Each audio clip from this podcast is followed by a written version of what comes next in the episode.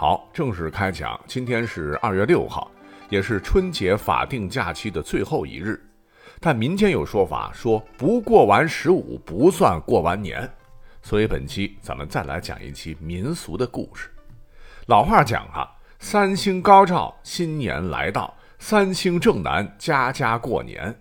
以前呢，家家户户过年的时候，喜气洋洋，张灯结彩。都会在正屋挂起福星、寿星、禄星的画像，或者在屋内呢贴上他们的这个年画，此月天官赐福，以期待在新的一年里幸福、吉利、长寿和多金。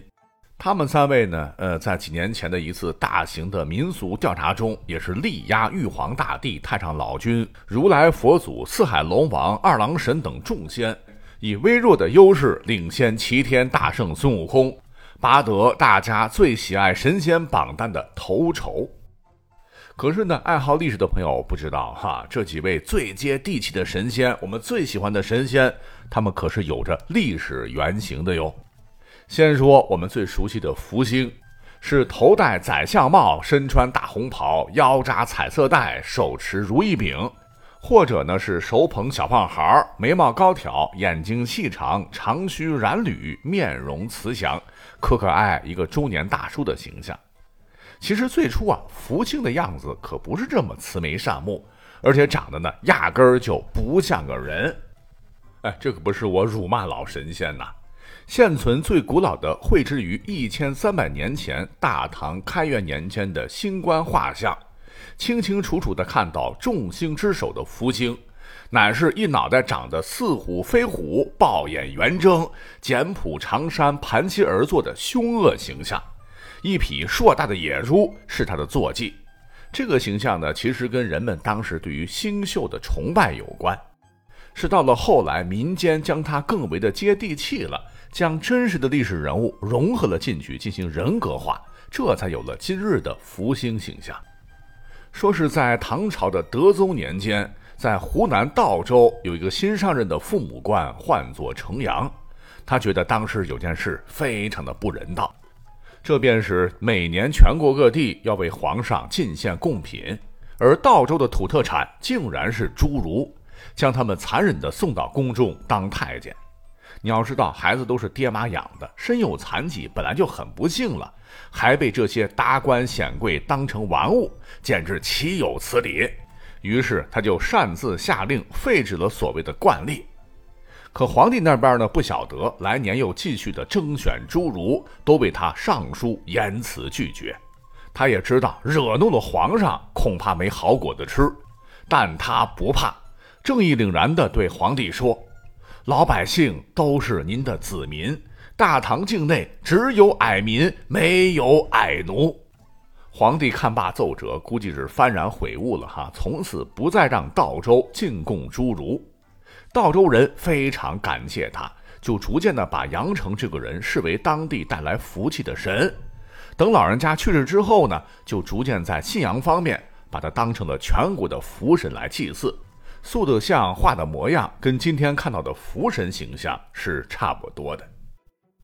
那平时啊，老百姓在表达祝福时，常常会用到“福如东海，寿比南山，福寿双全”这样的吉祥话。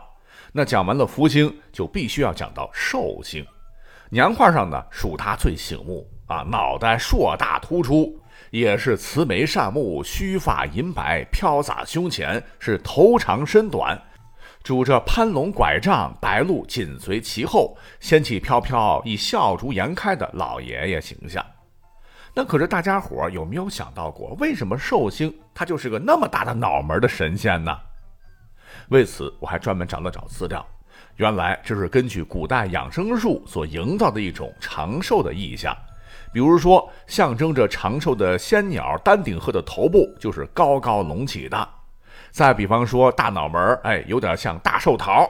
寿桃呢，乃是当年王母娘娘蟠桃会上的特供的长寿仙果，相传是三千年一开花，三千年一结果，食后就立刻成仙，长生不老。或许呢，就是因为这些种种长寿的意象融合叠加，最终造就了寿星的大脑门形象。那历史上寿星的原型呢也有好几位，有的说啊是汉武帝时期东方朔，还有的说呢是活了七百六十七岁的彭祖，还有老子等等。东方朔的段子很多了哈，呃，传说呢他乃是西汉时一奇人，学识渊博，为人幽默滑稽，伺候过汉武帝。但刘彻觉得他呢就是一个演滑稽戏杂耍的艺人，一直呢没有重用他。相传东方朔呢也是在机缘巧合之下，呃，跟孙悟空一样偷吃了刚才讲到的王母娘娘的这个蟠桃，所以呢得以长寿。而另一位原型彭祖更了不得了，乃是先秦时期道家的先驱之一，传说自尧帝开始一直活到夏朝、商朝，共将近八百岁。老寿星不光是阴阳互补养生之术的先驱，还是厨艺一级棒的五星级大厨。他坚信药补不如食补，会做饭其实不算啥，关键老人家呢会创造性的把养生的元素，还有自己的一些理念加入到烹饪当中，又堪称食疗界的鼻祖。连尧帝喝了他亲手熬制的养生鸡汤，都是连竖大拇指，高兴之余把彭城这个地方分给了他。据说呢，彭祖啊还有一个特别厉害的技能，就是懂得阴阳调和之法，也就是夫妻关爱方面，他是很有建树，也被称之为男性的生殖健康之神。那最后呢，我们再来说说这个禄神，是主管功名利禄的神仙，手持如意、元宝等吉祥物品的一个仙官形象了，又称为文昌文曲星，考试必败之神。在民间信仰以及寓言书和文学作品中，人们普遍认为其原型是辅佐成汤建商灭驾，商朝初年著名的贤相，也是中华楚祖中原菜系的创始人伊尹。那直到现在，治大国如烹小鲜等思想还是非常值得探讨的。哦，对了，还有一个历史原型就是商纣王的叔叔比干，那后来呢，老人家还成了文财神。《封神演义》说，比干呢是被狐狸精所害，被纣王剖得七窍玲珑心而死。那历史上比干到底是怎么死的呢？原来是商和周在牧野进行决战的时候，比干觉得武王这么做是以下犯上不义，便挺身而出去牧野进行斡旋。哎，没想到战场上刀剑无眼，直接死在了战场上。